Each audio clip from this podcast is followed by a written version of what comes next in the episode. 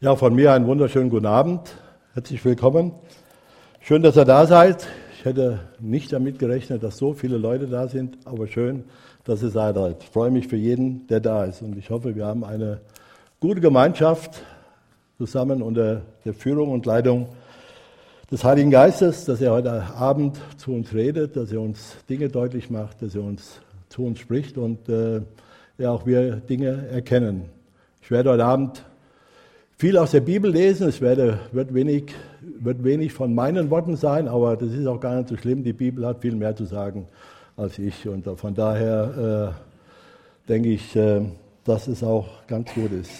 Ja, wir kommen heute Abend, sind wir heute Abend zusammengekommen, da hat Benny schon gesagt, um in besonderer Weise daran zu denken, was Jesus Christus für uns getan hat. Dass er ans Kreuz gegangen ist dass er das erduldet, erlitten hat, was eigentlich für uns, was uns eigentlich zusteht. Uns steht die Strafe zu, die wir, die wir, äh, die Sünde, die wir begangen haben, die Schuld, die wir auf uns geladen haben. Aber Jesus Christus hat etwas ja getan, was so leicht ein Mensch nicht macht. Er hat die Schuld, die Sünde von anderen auf sich genommen und zwar von der ganzen Menschheit. Von Adam an bis zum letzten Mensch, der noch geboren wird. Bis dahin hat Jesus alle, für alle Menschen reicht sein Blut, was er für, vergossen hat. Es nehmen nicht alle das Blut an, das ist schade, aber es würde für alle reichen. Es wäre niemand da, der sagen müsste, oder dass Jesus sagen müsste, nein, tut mir leid, das Blut ist alle, ich habe nichts mehr für dich. Also das gilt für alle, für alle Menschen. Und äh, ich finde es auch gut, dass wir heute Abend hier zusammen sind, dass wir mal abgewichen sind von diesen ja, so Traditionen, den Morgen, den Gottesdienst zu haben, auch den Gottesdienst ein bisschen anders zu gestalten, damit man auch vielleicht mal wieder neu ins Nachdenken kommt, weil sonst, wenn so Dinge so die äh, Abläufe haben, ja, dann geht es eins am anderen. Und ähm, so ist doch vielleicht das eine oder andere dabei, was uns ins Nachdenken bringt, das Nachdenken über Gottes Wort. Es war schwer für mich, äh, ja, was zu sehen heute Abend, was ich machen soll, was ich sagen soll. Ich hatte schon so einen Gedanken, aber dann muss ich davon doch ein bisschen abweichen, weil das ist einfach so viel, das ist so unendlich viel, was mir zu diesem Karfreitag, zu diesem Wunder, das, was Jesus getan hat, was er für dich und für mich getan hat, das ist so unendlich viel und so groß. Das, das kann man nicht also in äh, Andacht sagen. Der, Predigt, äh, der Benny hat gesagt von der Predigt, aber es wird nur eine Andacht. Also seid entspannt, es wird keine Stunde. Ich hoffe, ich bleibe unter einer Dreiviertelstunde, aber auch das nicht. nee, äh, es wird hoffentlich, wenn nicht, dann macht mal einer so und dann äh, mache ich Schluss. Ja, danke, Herr Jesus Christus, dass wir uns heute Abend hier versammeln dürfen, dass wir daran denken dürfen, was du für uns getan hast. Ja, dass wir das auch annehmen durften und dass wir, ja, dass wir das wissen dürfen, dass dein Blut uns reinmacht von aller Sünde und Schuld. Danke für jeden, der hier ist, der es persönlich erfahren hat, der persönlich erfahren hat, dass seine Sünde und Schuld weggenommen wurde und dass er frei ist davon und dass er dir dienen darf, mit dir leben darf und wissen darf, du bist bei ihm jeden Tag und du begleitest ihn und du leidest ihn, Herr. Und das willst du tun. Das hast du Deswegen bist du ans Kreuz gegangen, damit wir frei werden von der Sünde, von der Schuld und nicht mehr daran gebunden, sondern dein Blut, das hat uns reingewaschen, Herr. Reiner als je ein anderes Opfertier ja, uns reinwaschen können. Das könnte uns nur äußerlich reinwaschen, aber Herr, du wäschst uns innerlich rein und dafür danke ich dir von ganzem Herzen und so danke ich dir für deine Gegenwart und preise deinen Namen. Amen. Ich lese einige Verse aus Hebräer 9. Hebräer 9, ich lese äh, das aus der neuen evangelistischen Übersetzung. Ähm, ich hoffe, ich lese so, dass es alle, für alle gut verständlich ist und ich bemühe mich auch langsam zu reden und auch deutlich zu sprechen. Das ist nicht immer ganz so einfach, aber ich gebe mir Mühe. Hebräer 9, ab Kapitel 1, ab Vers 1, so 9 ab Vers 1. Nun hat auch schon der erste Bund Vorschriften für den Gottesdienst und das irdische Heiligtum, das damals ein Zelt war. Es hatte einen vorderen Teil, das Heiligtum, in dem sich der Leuchter und der Tisch mit den geweihten Broten befand. Dahinter lag, durch einen weiteren Vorhang abgetrennt, das sogenannte Höchstheilige. Dort stand der goldene Räucheraltar und die ganz mit Gold überzogene Bundeslade, in der sich ursprünglich der goldene Krug mit dem Manna befand, der Stab Aarons, der Blüten getrieben hatte, und die beiden Steintafeln mit dem Bundesgesetz. Auf der Bundeslade standen zwei Cherubim, die, die auf die Anwesenheit Gottes hinwiesen und die ihre Flügel über die Deckplatte der Lade, den Platz der Sühne, ausbreiteten. Aber davon soll jetzt nicht im Einzelnen die Rede sein. So jedenfalls sah das Heiligtum aus. Jeden Tag gingen die Priester in den vorderen Teil des Zeltes, um dort ihre gottesdienstlichen Pflichten zu tun. Den hinteren Teil aber durfte nur der Hohepriester bereden, und zwar nur ein einziges Mal im Jahr und auch nicht ohne Blut. Dieses Blut opferte er für sich und für die Verfehlungen des Volkes. Damit machte der Heilige Geist deutlich, dass der Weg ins eigentliche Heiligtum so lange nicht offen ist, wie die Bestimmungen des vorderen Zeltes gelten. Das Ganze ist nämlich ein Bild für unsere heutige Zeit. Die vom Gesetz verlangten Gaben und Opfer können das Gewissen der Opfernden nicht wirklich von Schuld befreien. Denn diese Vorschriften beziehen sich auf Essen und Trinken und rituelle Waschungen, also auf äußere Bestimmungen, die nur so lange gelten, bis eine neue und bessere Ordnung eingeführt wird. Aber jetzt ist Christus als hoher Priester der wirklichen Heilsgüter gekommen. Er hat das, äußere, er hat das größere und vollkommene Zelt durchschritten, das nicht von Menschen gemacht wurde, also nicht von dieser Schöpfung ist, und hat das eigentliche Heiligtum ein für allemal betreten.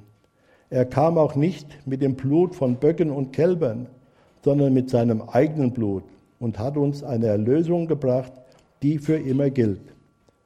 Zwar reinigt auch das Blut von Böcken und Stieren und die in Wasser aufgelöste Asche von einer jungen Kuh von ritueller Unreinheit, wenn es die Unreinen, wenn es die Unreinen bestrengt, bestrengt wurde. Doch diese Reinheit war nur äußerlich, aber das Blut des Messias hat eine weitaus größere Wirkung, weil sie sich in der Kraft des ewigen Geistes Gottes dargebracht hat als Opfer ohne Fehl und Tadel. Dieses Blut reinigt unser Gewissen von all den Dingen, die wir getan haben und die uns letztlich nur zum Tod führen würden. So können wir nun dem lebendigen Gott dienen. Christus ist also der Vermittler eines neuen Bundes, damit alle, die Gott berufen hat, als Erlöste das ewige Erbe empfangen können, das er ihnen zugesagt hat. Denn Christus ist in den Tod gegangen, um so für die Übertretungen zu bezahlen, die unter dem ersten Bund begangen wurden. Und jetzt lese ich ab Vers 21 weiter. Auch das heutige Zelt und alles, was für den Gottesdienst gebraucht wurde, besprengte Mose mit dem Blut. Nach dem Gesetz muss fast alles mit Blut gereinigt werden. Und ohne das Blut eines Opfers gibt es keine Vergebung. Mit solchen Mitteln müssen also die Einrichtungen des alten Bundes, die ja nur Abbilder des, der himmlischen Dinge sind, gereinigt werden. Die himmlischen Dinge selbst brauchen bessere Opfer. Denn um sich vor Gott für uns einzusetzen, ist Christus ja nicht in ein von Menschen gemachtes Heiligtum eingetreten, eine Nachbildung des Eigentlichen, sondern in den Himmel selbst. Er ging aber nicht in den Himmel, um sich immer, um sich immer wieder zu opfern, so wie die, der irdische Hohepriester Jahr für Jahr mit dem Blut von Tieren das Höchstheilige betritt. Wenn das nötig gewesen wäre, hätte Christus seine Erschaffung der Welt viele Mal leiden und sterben müssen. Er kam aber nur einmal in die Welt, jetzt am Ende der Zeiten, um durch seinen Opfertod die Sünde rechtkräftig zu tilgen. Und so, und so wie jeder Mensch nur einmal sterben muss und dann vor dem Gericht Gottes gestellt wird, so wurde auch der Messias nur einmal geopfert, um die Sünden vieler Menschen wegzunehmen. Wenn er zum zweiten Mal erscheinen wird, kommt er nicht mehr wegen der Sünde, sondern wird die endgültige Rettung für die bringen, die auf ihn warten.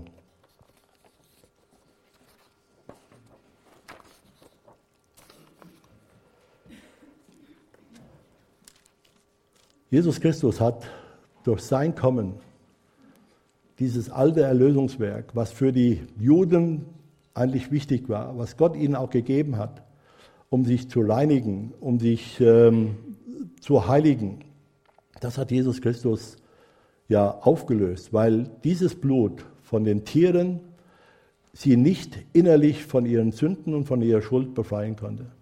Dieses Blut war nur für das Äußere äh, zur Reinigung da. Und Jesus Christus ist gekommen, damit der Mensch insgesamt heil wird, dass er von aller Sünde und Schuld frei wird. Und das, wenn er das einmal angenommen hat, für immer. Jesus Christus hat ein, ein äh, Erlösungswerk gebracht, was, was alle Zeit gilt, was auch absolut rein, reinigt. Und ähm, so ein weiteres Opfer, ein größeres Opfer kann es eigentlich nicht geben. Und äh, das Blut Jesu macht vollkommen rein. Es reinigt uns von aller Schuld. Und wir lesen 1. Johannes 1, Vers 7. Wenn wir aber im Licht leben, so wie Gott im Licht ist, sind wir miteinander verbunden. Und das Blut seines Sohnes Jesus macht uns von jeder Sünde rein. Also Jesus befreit, sein Blut befreit uns von aller Sünde und Schuld. Das ist das Blut Jesu Christi. Es ist nicht unsere Leistung oder unsere, unsere guten Werke oder wenn wir sonst irgendwas tun. Es ist allein das Blut Jesu Christi. Die Opfertiere hatten gar nicht, ja, das Blut hatte gar nicht diese, diese Kraft, diese Macht zu verändern. Aber Jesus reinigt den inwendigen Menschen. Er reinigt unser Herz. Jesus gibt uns ein neues Herz. Er gibt uns ein neues Herz und einen neuen Geist. Wenn wir dieses Blut annehmen, wenn wir zu Jesus kommen, dann, was er am Golgatha gestorben ist, weshalb wir heute gedenken, dann werden wir ja durch seinen Heiligen Geist verändert. Sein Heiliger Geist will uns verändern. Er will uns äh, mit hineinnehmen in das Leben mit Jesus, dass wir ihm ähnlicher werden. Das ist unsere, das ist unsere, deswegen sind wir eigentlich hier auf dieser Erde. Dass wir Gott loben und ihn preisen und ehren und dass wir Christus ähnlicher werden. Weil Christus hat Gott verherrlicht. Christus hat, ist, hat für Gott gelebt. Er hat ihn gelobt und gepriesen und er hat durch ihn viele, viele Wunder getan. Jesus Christus schenkt, auch, schenkt uns auch Vergebung. In Epheser 1, Vers 7 heißt es, durch ihn wurden wir freigekauft um den Preis seines Blutes. Und in ihm sind alle Vergehen vergeben. Das verdanken wir allein Gottes unermesslich große Gnade. Der Sünde wird nicht mehr gedacht werden. Der, der das Blut angenommen hat, für den ist die Sünde vorbei.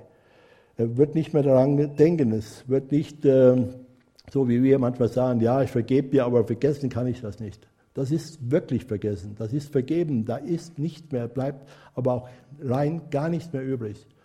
Das ist allein das Werk des Blutes Jesu Christi. Das Blut Jesu rechtfertigt mich auch. Ich habe die Strafe verdient. Ich habe die Sünde getan. Ich müsste vor das Gericht. Aber Jesus Christus hat den Preis bezahlt. Epheser 1, Vers 7, äh, Römer 5, 9, da heißt es, und nachdem wir jetzt durch sein Blut gerechtfertigt sind, werden wir durch ihn erst recht vor dem kommenden Strafgericht gerettet. Die Anklagepunkte gegen mich, die stimmen alle. Da, ist, da wird nichts fehlen, da wird alles da sein, das wird auch alles richtig sein. Da kann ich nicht sagen, ja, das war vielleicht nicht so. Ich habe da keine Möglichkeit oder ich kann überhaupt nichts dagegen sagen, weil das alles so stimmen wird. Alle Anklagepunkte werden von Anfang bis zum Ende stimmen. Aber ich bin, ich muss nicht in das Gericht, weil die Strafe für meine Schuld schon bezahlt wurde. Die ist am Kreuz auf Golgatha durch Jesus Christus bezahlt worden. Und deswegen darf ich frei ausgehen. Ich werde nicht verurteilt. Ich muss auch nicht vor das Strafgericht, sondern ich bin davon befreit, weil Jesus meine Schuld getragen hat und sein Blut mich gereinigt hat. Und das Blut Jesu schenkt Freiheit und ewiges Leben. In Römer 6, Vers 22, da heißt es, aber jetzt seid ihr vom Dienst der Sünde befreit und Sklaven Gottes geworden. Das bringt euch den Gewinn eines geheiligten Lebens und im Endergebnis das ewige Leben. Ist das nicht ein wunderbares Geschenk? Ist das nicht ein wunderbares Geschenk? Ich brauche nichts dafür zu tun. Das Einzige, was ich tun muss, doch eins muss ich tun. Ich muss mein Herz, mein schuldbeladenes Herz, meinen ganzen Schmutz, meinen ganzen Dreck, darf ich jemand geben. Es will sonst niemand haben. Es will sonst niemand haben. Ich spreche manchmal mit Gefangenen, äh, sage ich, wer will denn deine Schuld haben? Der Polizeibeamte, der dich festgenommen hat, wollte sie nicht, der hat genug davon. Und der Staatsanwalt, der dich angeklagt hat, will sie auch nicht. Und ein Anwalt sagt auch, nee, danke, es reicht mir, wenn du mich bezahlst, mein Geld gibst, das reicht mir, sonst will ich nichts von dir. Und der Richter, der will auch deine Schuld nicht. Wo willst du hin mit deiner Schuld? Und ich kann sie einfach verschenken. Ich kann sie Jesus schenken. Ich kann sie Jesus geben. Wenn ich ihm mein Herz gebe, dann macht er mich rein und er schenkt mir dafür ewiges Leben. Ist es nicht ein wunderbares, ist es nicht ein wunderbarer Handel? Das ist doch, ist doch herrlich. All meine Schuld, mein Schlechtes gebe ich weg und ich bekomme dafür herrliches, ewiges Leben. Leben mit Jesus Christus. Und er gibt mir eine andere Identität. Er macht mich durch seinen Geist, macht er mich neu. Und das Blut Jesu heiligt mich. Ich bin als Sünder, als Mensch, ohne das Blut Jesu Christi kann ich nie heilig werden. Nie wenn auch schon manchmal der Volksmund so irgendwelche Ausdrücke gebraucht, aber die stimmen dann nicht. In Hebräer 13, Vers 12, da heißt es, deshalb musste auch Jesus außerhalb der Stadtmauern leiden, um durch sein Blut das Volk zu heiligen.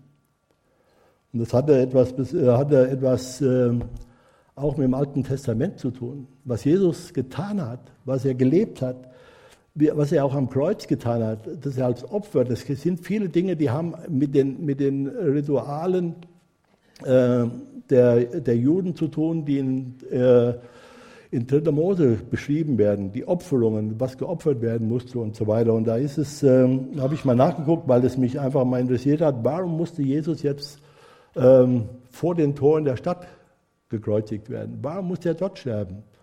Und in 3. Äh, Mose Kapitel 16, ich lese mal die äh, paar Verse, lese ich mal ein paar Verse raus vor. Das geschah immer an dem großen Versöhnungstag. An dem großen Versöhnungstag, an dem der hohe Priester auch in das Allerheiligste ging. Es war nur einmal im Jahr durfte er da rein. Und dann auch mit Blut. Und das war an Yom Kippur, an diesem Tag. Und äh, vorher war der noch äh, lese ich mal ganz kurz vor. Von der Gemeinschaft der Israeliten lasse er sich zwei, also der hohe Priester, lasse er sich zwei Ziegenböcke und das Sündopfer und einen Schafbock für das Brandopfer geben. Für sich selbst soll er den Stier des Sündopfers äh, bereithalten, mit dem er Sühne für sich und seine Familie erwirkt. Die beiden Ziegenböcke bringe er vor Jahwe von den Ein, vor den Eingang vom Zelt der Gottesanbete, der Gottesbegegnung.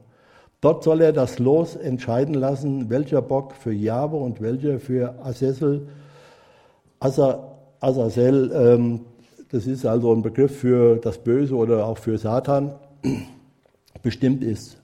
Den Ziegenbock, auf den das Los für Jahwe gefallen ist, soll Aaron als Sündopfer schlachten. Der Ziegenbock, auf den das Los für Asazel gefallen ist, soll lebend vor Jahwe gestellt werden, damit man über ihm die Sühnhandlung, die Sühnehandlung vollzieht und ihn dort dann am, äh, für Asazel in die Wüste treibe. Wenn Aaron die Sühnehandlung für das Heiligtum, das Zelt der Gottesbegegnung und den Altar vollzogen hat, soll er den lebenden Ziegenbock herbeibringen. Er stützte beide Hände auf den Kopf dieses Ziegenbocks und bekenne über ihm alle Schuld der Israeliten und alle ihre Vergehen, mit denen sie sich schuldig gemacht haben. Er soll sie auf den Kopf des Bockes legen und ihn dann durch einen bereitstehenden Mann in die Wüste schaffen lassen, damit der Ziegenbock all ihre Schuld mit sich in die Öde trägt. Dann schicke er den Bock in die Wüste. Also dieser Ziegenbock, auf den die ganze Schuld Israels gelegt wurde an diesem Versöhnungstag, der wurde dann in die Wüste hinausgeführt, von dem Volk weg, damit die Sünde und Schuld, das sollte dokumentieren, wir sind jetzt von Sünde und Schuld frei, wir sind jetzt für Gott, äh, für Gott, wir haben das geopfert, wir sind jetzt für Gott wieder zugänglich und aber die Sünde und Schuld durfte nicht in dem Lager bleiben, sondern es musste rausgetragen werden, es musste in die Einöde. Und so hat, musste auch Jesus Christus, der unsere Sünde und Schuld auf sich geladen hat, der das alles genommen, mit sich genommen hat, musste aus der Gemeinschaft der Stadt hinausgehen äh, und musste dann auf Golgatha äh, sterben, gekreuzigt werden. Und das hat was mit, äh, wie gesagt, das hat alles was damit zu tun, was die was die Israeliten halten mussten oder tun mussten. Das hat Jesus quasi ähm, hier auf dieser Erde getan, aber mit einer viel, viel größeren Bedeutung, die für uns äh, ja, viel, viel mehr Wert hat. Und Jesus schafft uns dadurch auch den freien Zugang zum Heiligtum. Hebräer 10, Vers 19. Wir haben also jetzt einen freien und ungehinderten Zugang zum wirklichen Heiligtum. Liebe Geschwister, Jesus hat ihn durch sein Blut für uns eröffnet. Jesus Christus und sein Blut, das ist die Eintrittskarte für uns, für den Himmel. Da wird kein Cherubin mehr stehen und uns aufhalten, weil bis dahin war es geschlossen, war es zu, kein Zugang, kein Zutritt. Aber er wird uns einlassen, er wird uns nicht daran hindern, da hineinzugehen, weil Jesus uns ja diese, weil Jesus uns diese Eintrittskarte gegeben hat durch sein Blut. Und Jesu Blut ist kostbar. Wir lesen in Petrus, 1. Petrus 1, die Verse 18 und 19. Ihr wisst ja, dass ihr nicht mit vergänglichen Dingen wie Silber und Gold aus dem sinnlosen Leben freigekauft worden seid, das ihr von euren Vorfahren übernommen habt sondern mit dem kostbaren Blut eines reinen, makellosen Opferlammes, dem Blut von Jesus. Und Jesus Christus war nicht nur wie die Opfertiere von außen makellos sein mussten.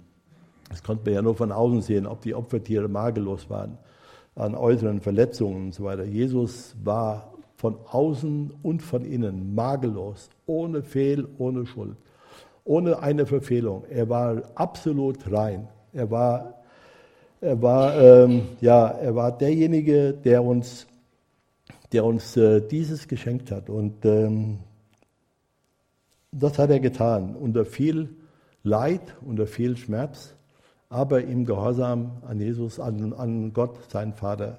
Das war ihm wichtig, dass er ihm gehorsam war.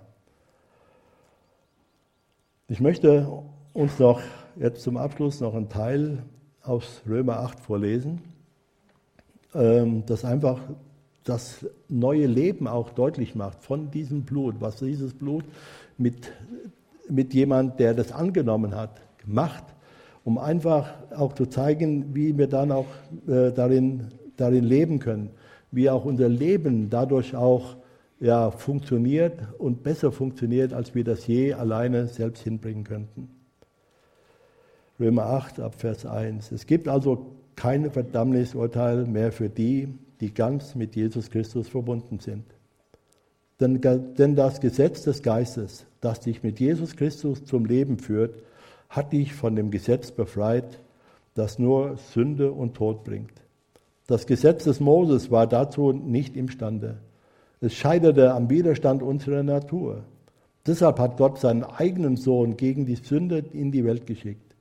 Er kam in, die, in der Gestalt, wie, wie sie die Menschen haben, die im Widerspruch zu Gott leben und machte die Sünde und machte der Sünde in der menschlichen Natur den Prozess.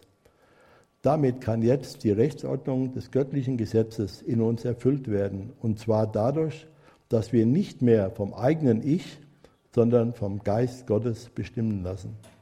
Denn alle, die sich von ihrem Eigensinn bestimmen lassen, sind auf das bedacht, was ihre eigene Natur will. Wer sich aber vom Geist Gottes bestimmen lässt, ist auf das ausgerichtet, was der Geist will. Was, der, was die natürliche Natur will, bringt den Tod. Was aber der Geist will, bringt Leben und Frieden. Denn der menschliche Eigenwille steht dem Willen Gottes feindlich gegenüber. Denn er, unter, er, denn er unterstellt sich dem Gesetz Gottes nicht und kann das auch nicht. Wer also von seiner eigenen Natur bestimmt ist, kann Gott nicht gefallen. Ihr jedoch steht nicht mehr unter der Herrschaft eurer Natur, sondern unter der des Geistes. Denn wirkliches, wenn wirklich Gottes Geist in euch wohnt. Denn wenn jemand diesen Geist von Christus nicht hat, gehört er auch nicht zu ihm. Wenn nun also Christus in euch ist, bleibt der Körper zwar dem Tod verfallen aufgrund der Sünde, der Geist aber erfüllt euch mit Leben aufgrund der Gerechtigkeit, die Gott euch geschenkt hat. Wenn nun der Geist von dem in euch wohnt, der Christus aus den Toten auferweckt hat, dann wird er durch den Geist, der in euch wohnt, auch euren sterblichen Leib lebendig machen, weil eben er Christus aus den Toten auferweckt hat. Darum sind wir jetzt nicht mehr den eigenen Begierden verpflichtet, liebe Geschwister, als müssten wir uns davon bestimmen lassen. Denn wenn unser Leben von Begierden bestimmt ist, werdet ihr sterben. Wenn ihr aber durch den Geist den alten Verhaltensweisen tötet, werdet ihr leben. Denn diejenigen, die von Gottes Geist gelenkt werden, sind Kinder Gottes. Der Geist, den ihr empfangen habt, macht euch ja nicht zu Sklaven, die ihr wie früher in Furcht leben musstet. Nein, ihr habt den Geist empfangen, der euch zu Kindern Gottes macht, den Geist, in dem wir aber Vater zu Gott sagen. So macht sein Geist uns im Innersten gewiss, dass wir Kinder Gottes sind. Wenn wir aber Kinder sind, dann sind wir auch Erben, Erben Gottes und Miterben mit Christus, die jetzt mit ihm leben, denn dann, um dann auch in seiner Herrlichkeit teilzuhaben. Also wenn wir von diesem Blut gereinigt sind und Gott uns seinen Geist gegeben hat, dann sind wir Kinder Gottes. Und wir wollen jetzt zusammen das Abendmahl feiern. Ich darf dazu jeden einladen, der dieses Blut für sich in Anspruch genommen hat, der weiß, dass der Geist Gottes in ihm lebt, der mit Gott lebt, der ist herzlich dazu eingeladen.